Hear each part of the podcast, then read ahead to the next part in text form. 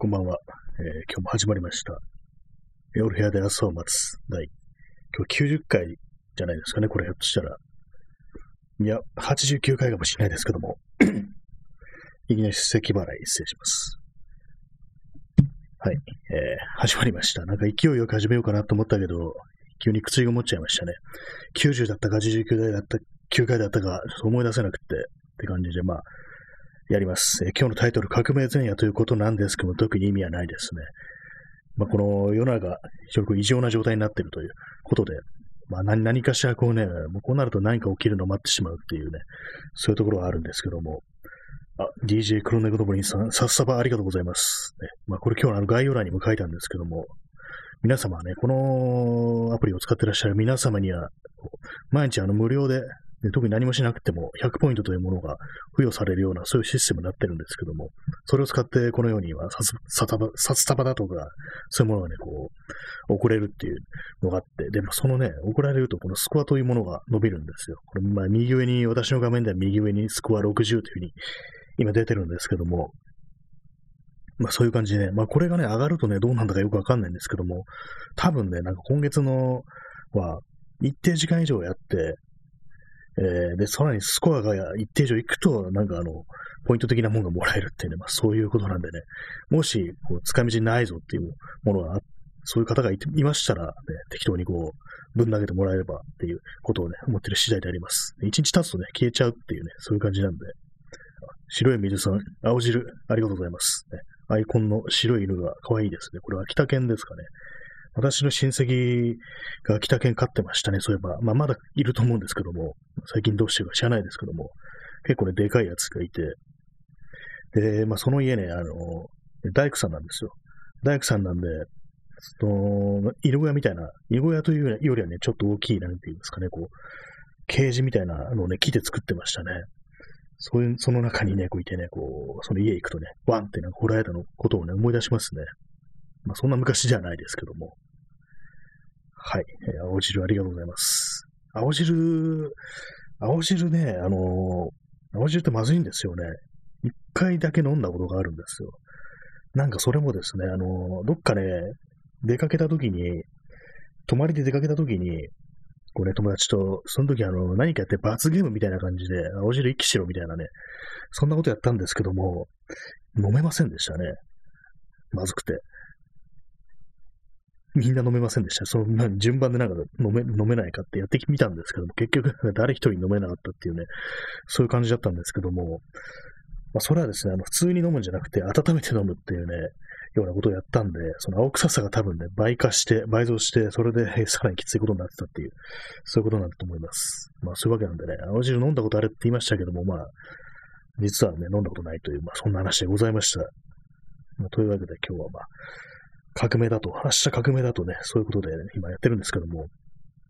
革命前夜というなんか映画ありましたよね。革命前夜。革命前夜というタイトルなんですけども、実際にはその革命を生きることができなかった青年の話だったような気がします。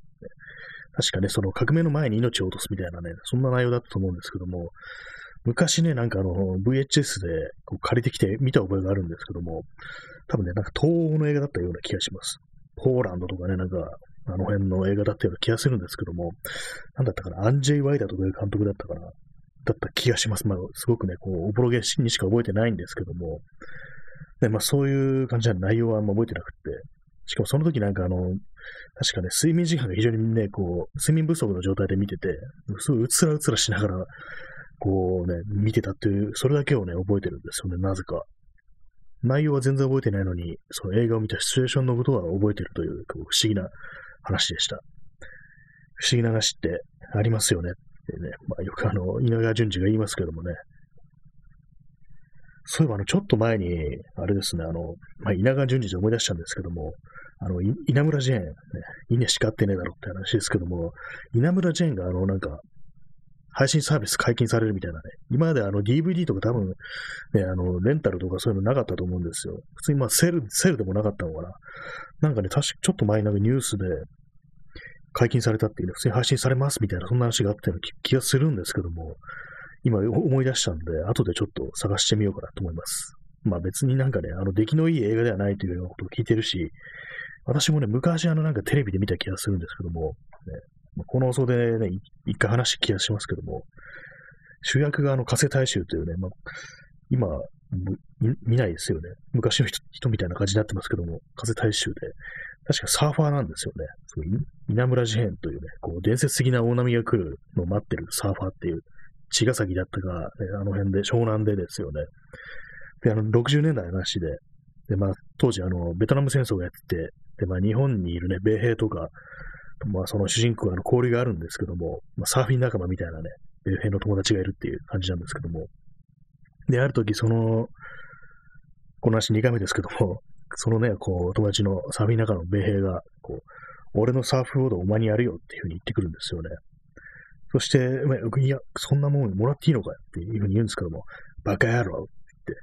俺はもうね、戦争行って帰ってこれないかもしれないからね、お前にやるんだっていうね、ちょっとその、日本語でバカ野郎って言って、シーンをね、なんか妙に覚えてますね。まあ、それ以外は全く覚えてないんですけども、確かね、昔のオート三輪っていうね、乗り物でこう、あのね、曲がりくねった道をこう走っていくシーンがあったような記憶があります。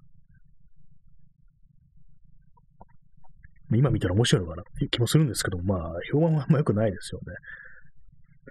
まあいいんですけども、まあそんな感じでね、あの、まあ映画の話しましたけども、あのまたね、再びあれなんですよ、あの、アマゾンプライムに入ってしまって、っていうのはちょっとね、買い物、買わなきゃいけないものがあって、それがあの、送料とか考えると、あの、アマゾンプライム入った方が得だみたいな感じになってね、また入ってしまいました。まあ、映画とかね、見たい気持ちはあんまないんですけども。でもね、あの、さっきまで、ね、ほんと、見ました。めちゃくちゃ映画見まくりました。多分もう10分くらい見たんじゃないかな。まあ、どうやってね、そんなね、短い時間で映画を見るかっていうと、ね、昨日ね、入っおとといか、おとといね、アマゾンプライム入ってね、そんな2日ぐらいしかないのにどうやってそんな10本も映画見るんですかって話ですけども、これはですね、あの、ラスト10秒だけ見ればいいんですよ。そしたらね、見たことになりますから。はい、もういろいろ見ました。あの、ね、パシフィックリムアプライジングとかね、ラスト10秒見たんでこれで OK って感じになってね、終わりました。あとね、ボーダーラインっていうね、ベニシオ・デルトロとか出てる、あれですね、メキシコのなんか、ギャングとかね、麻薬組織みたいなのが出てくるあれですけども、それもですね、ラスト10秒見ました。これでもう全部ね、こう、OK と思って、そのウォッチリストからね、ウォッチリストっていうかね、自分の見たいものリストからね、消しましたね。そっか、初めからこうすればよかったんだと思ってね、最後だけ見りゃいいじゃんっていう。もう開き直ってそういうね、ことをやってます。それで10分くらいね、消化したんですけど、も内容は当然わからないんですよね。ただね、アクション映画とかはアクションしてるシーンだけ見るってことで、さっきのね、まあ、その、ボーダーラインで言うなら、人が殺されるシーンだけ見れば OK っていうことなんで、まあ、見ました。それだけです。はい。ね。全部見ると2時間以上かかっちゃったりしますからね。まあ、そういうわけでね、まあ、またね、こう、その映画をたくさん見てるといらっしゃったんですけども、皆様いかがでしょうか？結構ね、世の中ネットフリックスに入ってるって人が多い多いですからね、ネットフリックスにとどまらずなんかいろいろディズニーなんとかとかね、動画にもね、いろいろ入ってたりして、みんなよくそんだけ見る記録があるななんていうふうに思うんですけども、私はもう全部フルで見る気はないというふうに思います。ラスト10分見れば OK なんだっていうね。そんなね、こう、それもありだなっていうふうに思いましたね。ファスト映画どころじゃないですよね。これある意味金払って最後の10秒だけ見るなんていうね、ことやってるわけですからね、かなり狂気を感じるんですけども、まあね、とはいえね、この定額ですからね、定額で、まあさっき言ったみたいに、送料が、ね、無料になるから入ったんだっていうね、そういうのはあるんですけども、私の場合はね、これ映画館でもやりますからね、ある日ね、もうずっと前ですけども、映画館行ってお金払ってありますよね。で、入って、急になんか見る気しねえやと思ってね、トイレだけ入って出てくるってことやったことありますね。多分ちょっと気が変になってたんだと思うんですけども、そんなことがありましたね、昔。一人でね、こう、歌舞伎町ですかね。あのー、今、多分ね、もうないですけど、ミラノ座だったと思うんですよ。ミラノ座のあの映画館入ってて、スッと入ってスッと出てくなんていうことをやったことがありましたね。急に思い出しました。私はね、金払ってね、そういうことするんでね、なかなかこう、まあね、こう、あれなんですよ。鍛えられてますからね、そういうことするのが。本当に無駄なことをするっていうね。はい。たまにね、たまになんかこう、おかしくなってね、こう変なことするんですよね。なんかこのね、昨今のね、こう、女性の中、ね、こう生きてるとね、なんかまたこう変なことしたくなるなっていうね、そういう気分になってきますね。やけくそみたいななんかね、こう一緒にすさんだ気持ちというか、まあそういうものがね、だんだんとこう、ね、マシマシになってきますけども、まあそれはね、多分世の中のもう、ね、空気でも同じような感じで、今日とかなんかね、まああの、ね、電車の中で刃物を振りますなんて事件もありましたけどもね、なんかその、結構ね、その刃物切りつけ系のやつって割に起きてますよね。まあ、ね、この国では思うんですけども、なんか今回の感じ、結構いろんな人が反応してるっていうのが、あと話題になってるというね、話題になるってのは変な言い方ですけども、犯人が一旦は逃げたからかなっていうのはあるんですけども、なんか妙にね、これ言ったらあれですけど、盛り上がりみたいなものを感じて、やっぱりなんか世の中のちょっと空気みたいなものがね、おかしくなってて、そういう人々の反応というものにもね、そこにこう、反映されてるのかななんていうふうに思ったりしますね。やっぱりこう、時代の空気というものにはね、ある程度こう、人間も影響されるっていう、そういうのがあるんでね、こうまあ、後世のね、こう、人たちから見たらなんかこの時みんなおかしくなってたよな、みたいな、そういうふうに思うなんていうことがあるかもしれないですね。まあでも犯人は捕まったようで、小田急線の中でこう、そういうふうに、ね、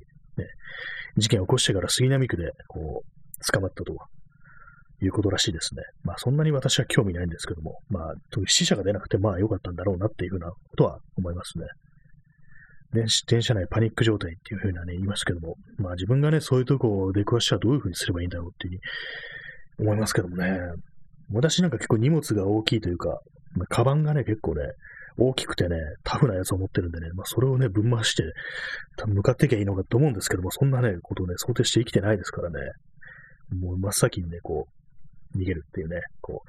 他の人を押し抜けて、のし抜けて、逃げちゃったりしたね、そのことだったら嫌だな、なんていうふうに思ったりしますね。結構ね、あのー、街を歩いててなんかいろいろ不測の事態みたいなことってね、まあ、たまに起きますけども、私はね、そんなにこう、深刻なことってのはあんま出くわしたことないですね。まあ、せいぜいね、こう、具合悪くなっちゃった人とか、まあ、転んじゃった人とかね、まあ、そのぐらいの人を、本当にまあ、ほんのちょっとだけで手助け、手助けするみたいなことがあったぐらいで、なんかね、あんまこう、やばいやばいね、こう、局面っていうのを出くわしたことがないですね。ただ不思議とね、なんかこう、老人かなんかこけてる場面に割と出くわすような気がするんですけども、結構ね、あの、何度かね、例えば自転車とか乗ってて、ふっとなんか報道を見ると、なんかおじいさんがね、こう、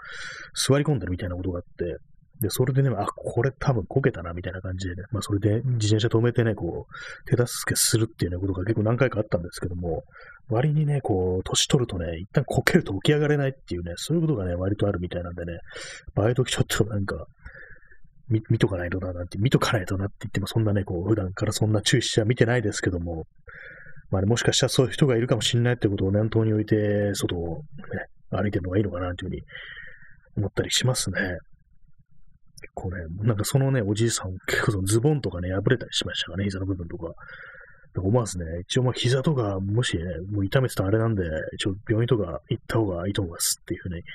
言ったことありますね。しかもそこちょうど病院の前だったっていうね、のがありましたね。確かにもうなんかあの、かもね、奥奥さんって、まあ奥さんっていうね、表現あれかもしれないですけどもね、まあ、らしきね、女性と一緒だったんで、まあね、女性の力ではちょっとね、その、大の大人を起こすのはね、結構難しいとね、年配の方だと、特にそういうことなんでね、私が手を貸しちゃうんですけども、なんかね、まあ、余計かなと思いつつね、多分病院とか一応見てもらった方がいいと思います、みたいなね、そんなことを言った部分がありますね。あとですね、あの、吉祥寺のあのね、サンロードってとこで、なんか前から来る、結構ね、まあ、初老男性が、こう、急になんか、ね、ふらっとね、転ぶっていうのがあって、あ、これなんか、私はね、こう、それこそなんか、頭のなんかあれかなっていうね、脳の何かだったりしやばいかなと思って、すぐね、さっとね、こう、手を貸しそうとしたんですけども、どうもなんかその人が酒癖な多いって思って、で、思わず、あれ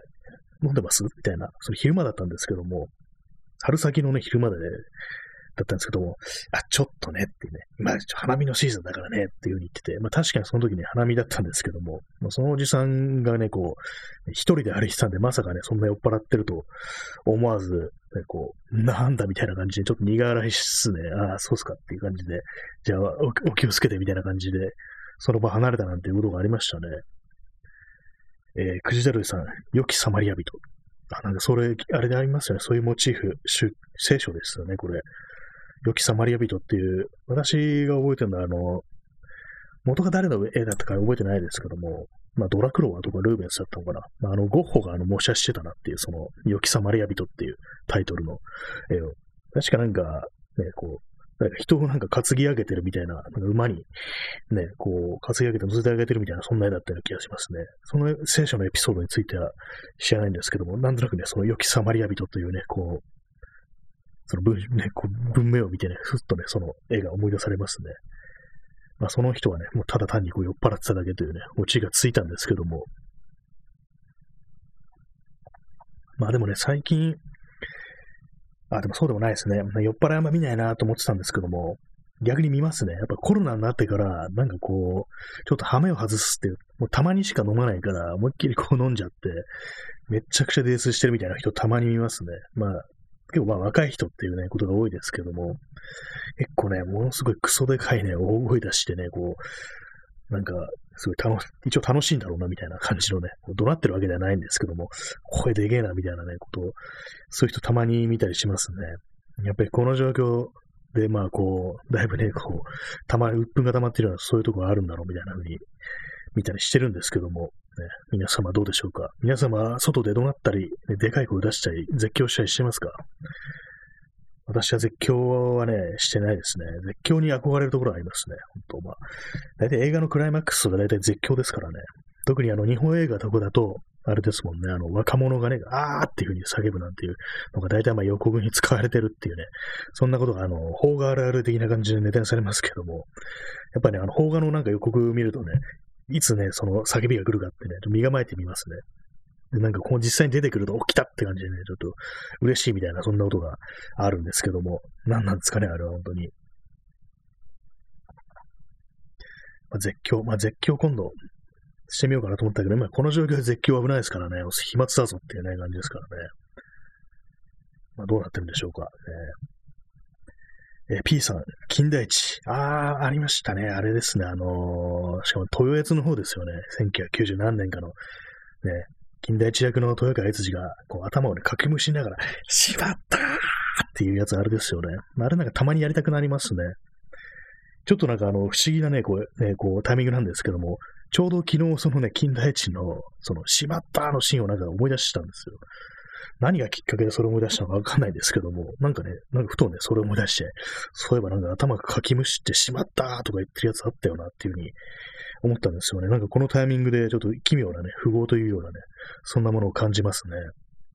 あの、しまったもね、たまにね、やりたくなりますけどもね。頭洗ってないですからね、金田一はね。めちゃめちゃかゆいっていうね。多分、シラミ動画がいるっていうね。そんなキャラクターなんだと思いますね。まあ、あれ確かあの、金田一の安か安赤村でしたよね。安赤村、あの、オリジナルじゃない、あの、70年代のやつかな、あれは。あの、厚見清が金田一。で、あと、まあ、証券とか出てるやつは見たことありますね。東越のやつはね、その予告のしまったでしか知らないんで、内容はね、見てないんでわかんないんですよ。一時期あの結構その辺のやつ見て、近代史もね、割と見てた時期ありましたね、なんか。急になんか気分がそういう感じになって。まあまあ見たんですけどもね。なんか極門島だとね、あの、近代一康介が加賀武史っていうね、あれはなんだろう、なんか結構不思議な感じしますよね。加賀武史が近代一なんだっていうね、結構イメージ的にはね、あんまりそうないっていうような感じですけども、まあでもあの、厚み清が近代一ってもだいぶね、こう、あれですから。まあでも私、あの、オリジナルのね、あの、あれを何でしたっけ、溝口、横横溝摂氏ですね。溝口誰だって感じですけども。もう原作はね、全然知らないんでね、映画でしか知らないんで、まあ、そんなイメージ動向っていうのはあんまこう気にしたことはないんですけどもね。あと、あれですね、犬神家の一族はまあ有名ですよね。あの、逆さまね、湖みたいなところに逆さまになって死んでるっていうね、昔あの子供の頃ね、あのー、それをたまたまテレビでやってるのを見て、で、あの遺体がね、こう引き上げられるときに、結構その遺体のがね、こうグロいんですよね。それがね、なんか子供の心にね、うわ、怖いなって思った記憶がありますね。それの印象だけ覚えてて、で、大人になってから見ましたね。そう、こういう顛末だったみたいな感じで、ところで。見たんですけども、結構そのね、その遺体が引き上げられるシーンは、その子供の頃のね、怖かった記憶があるんでね、結構身構えて見たような思い出がありますね。まあ、成人してから見たんですけども、そんな感じでね、金田一の話話でございました。ね、漫画のね、あの、金田一なん少年の事件簿でしたっけ？あれの作者が、じゃない、あの、幸福の科学っていうね、非常になんか、あれ、怖い話ありますけどもね。なんかあの絵絵柄を見ると、ああ、幸福の科学っていうふうに思っちゃいますね。非常になんか嫌なね、あれが、イメージが近代一にもついたでしょうっていう、ね、ところは思いますね。はい。まあなんか結構映画の話してますね。映画見てないのに、ラスト10秒しか見てないのに映画の話をする。そんな配信になってますけどもね。映画好きな人がね、こう、聞いたらね、もう激怒するような内容の放送をお送りしておりますけども、ね。まあでもね、本当なんかこう、結構大変なんですよね、見るのが。映画って。なんか本の方が楽っていうのがあるんですよね。今ね、今ちょっと読んでる本があって、これがですね、あの沢木幸太郎っていうね、ノンフィクションライター、あの、深夜特急とかで有名な人ですよね。これね、別にそんな興味ある作家でなかったんですけども、なんとなくね、こう、都内のね、道のことについて調べてたらね、なんかその関連でこう、こういうのがある、エッセイがあるみたいなね、ことをね、こう知って、これあのタイトル246っていうタイトルなんですよ。246っていうのはあの国道246号線ですね。まあ、それにね、こう、まつわるってことでね、なんかこう、あ、そんなエッセイがあるんだって感じでね、まあ、今読んでるんですけども、結構分厚いやつでね、文庫でね、この500ページ以上あるっていうやつなんですよ。だこれに絡めたね、こう、なんかいろいろもろもろそういうね、こう、なんていうんですかね、こう、道にまつわるなんかこう、人間のこう、思いとかね、教習とかそういうものについて語るっていうのをなんか、やろうかなっていう、それはあの、ポッドキャストのことやろうかなというふうに思ったりしてます。なんか結構ね、いろいろこう、調べたら、こう芋づる式になんかね、こう、なんか、ななんかってあれですけども、なんか思うところがあって、いろいろこう、まあ、メモ帳に書き留めてるといったそんな感じでございます。まあ、今、あの、急に今、くらっとめまいが来たんですけども、何なんでしょうか。酸欠ですかね。結構喋ってるとね、やっぱこう、ひょっとしたら脳に酸素が足りなくなるかもしれないです。今なんか一瞬ぐらっと来たんですけど、ちょっと怖いですね。まあでもたまにあるんですよね、なんかこう。しかも私はね、結構ね、立ちくらみ結構あるタイプで、しゃがんでからね、ふっと立ち上がると、やっぱりね、必ずくらってね、なる、なりますね。皆様はどうですか？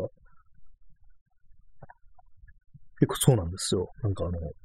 立ち上がるとくらってくる。まあ倒れるとかそんなことはまあまあないですけども、あ、来てるな、みたいな感じでね、ちょっと、ちょっとなんか気持ちいいみたいな、ね、なんかそんなこともあったりするんですけども、え、まあ今ね、こう読んでるのがこの、沢木幸太郎という人の246というエッセイですね。日記エッセイですね。これあの、1986年ぐらいに書かれたものらしいです。ねまあ、国道246号線とは何ぞやというね、まあ、そんなことを考えたり、検索しない、してたりしてたら、このエッセイがあるということがね、こう、分かったんでね、まあ、ちょっと読んでみるみたいな感じなんですけども、まあ、246はね、私にとってあんまり縁がないところですね。そんなに通らないです、これは。これ、あの、高架下でね、道が暗いですからね。で、道路結構ガタガタなんですよ。私、自転車とかで走ってると、ここガタガタでなんか嫌だなってね、こう避けようかなって思うぐらいのね、ほんとまあ自動車しか通らないような、本来は。そういうところなんでね、まあ、あんまり行ったりしないんですけども、なんかね、こう自分の行かないようなところでも、ね、他の人からしたらこう、非常にこう思い入れを持ってね、こう語れるような、そういうね、こう、場所であるっていうのはちょっと面白いなっていうふうには思うんでね、ちょっと読んでみようかなと。まあでも500ページもあると全部読むの大変ですね。まあ、説教ました。まあ、全部読むかわからないですけどもね、ちょっとこういうことについて、ポッドキャストでちょっと話してみようかななんていうふうに思ったりしてます。ポッドキャストもですね、あのー、一旦ね、こうやらなくなってしまうと、やらなくなってしまう。多分ね、前にやったのは、あの、6月のね、終わりぐらいだと思うんですけども、もう1ヶ月以上ね、空いてしまってるんで、6週間ぐらい経ってると思うんで、それでなんかちょっとあの、やるのにこう、思い切りが必要っていうか、ちょっと感覚が取り戻せないっていうのがあるんで、ね、こう一人で喋らなければいけないっていう。まあ、いつも一人なんですけども、リアルタイムで誰か聞いてるわけではないっていう、そういうのでね、少しこう、あれになってるんで、まあ、まず一回ね、こう何でもない話をして、こう息をつけてから、さらそこからまあまたね、こう、またっていうか、まとめてこう喋りたいこと喋るなんていうふうに、ちゃんとテーマを持ってね、そういう感じにしてみようかなというふうに思ったりしてます。最近なんか自分でこういろいろハードルを上げる傾向にあって、こう、やっぱりなんかね、こう、結構思っちゃうんですよね。この放送伸びねえな、みたいなことはね、結構思ったりして、やっ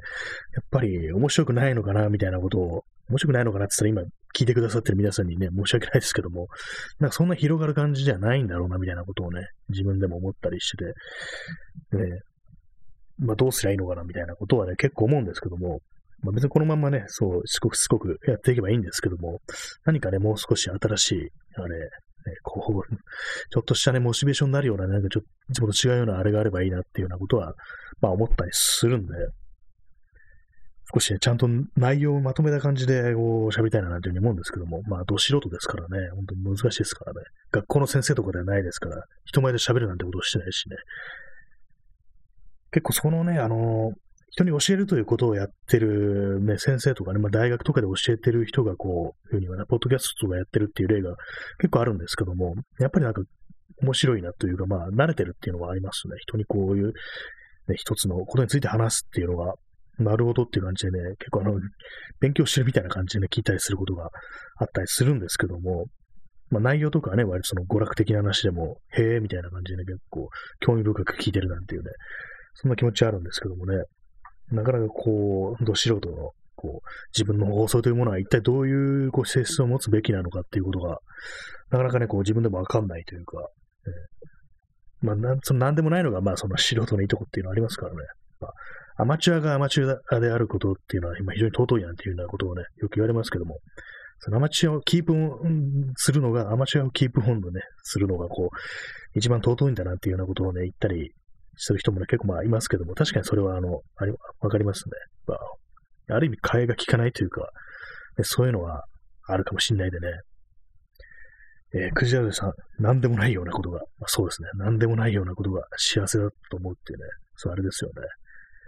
あれもなんか気持ち悪かったですね。あの、トラブルの人、えー、こう、若い、若いというかね、ほんとなんかね、ものすごい年の差で、こうね、ほんと未成年のうちに手を出したというね、あれですからね、怖っと思いますね、やっぱ。ね、後にまあ別れる、別れてたというね、逃げられたという感じにはなってましたけどもね。ほんとなんか、あれですね、ほんと何でもないようなことが何でもなかったと思いますね。まあ何でもないのでっていうね、ところなんですけども。で、まあこう、昔のこととか、あまり思い出さなくなりましたね。昔のことを思い出してもなんか結構ね、しんどくなってくるんで、最近なんかもう、シャットアウトして、こう、過去はね、振り返らないような感じでやってますね。はい、終了みたいな感じでね、少し昔のことを思うと、ね、スイッチオフみたいな感じにして、もうそうしないとね、こう、やっていけないような、生きていけないような感じがしてますね。こう心をね、殺さないと、なんかこう、非常にしんどいというね、感じになってしまいますけども、ね、まあ、そういう感じの人が今多いかもしれないですね。ちょっと、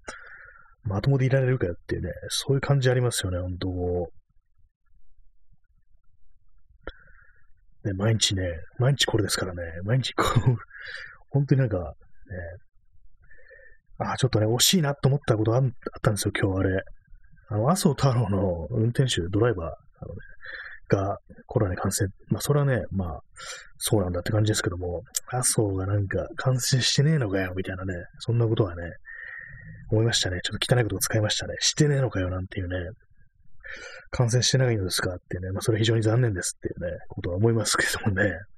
くそって感じでね、しかもワクチン2回も打ってるんだっていう、ふーんっていうね、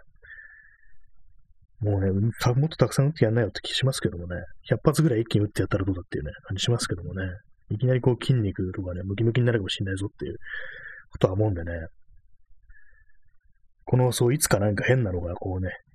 突撃してきたりするかもしれないですね。麻生ファンとかは、ね、俺たちの太郎なんていう、ありましたけどもね、何だったんですかね、あの、ね、ほんと気持ち悪かったですね。不気味でしたね。昔私のね、古い友人があの、麻生の本を買おうとしてた時がありました。ね、止めましたね。いや、そんなんがってね、喜ぶのは誰だと思うみたいなね、そんな話をしちゃうような気がするんですけども、ね、まあ、その、その後なんか、もう縁が切れましたけどもね、ね P さん、アッソール太郎、まあ、本当にそうですね、ケツメド太郎ですよね、本当ね、顔面がね、顔面がね、とか言って、言うとあれですけども、顔のこと言うとあれですけどもね、まあ、口曲がってんな、なんていうようなことは思いますね、本当毎回。本当になんか人相がどんどん悪くなってるっていう気がしますね、やっぱり。はい。えー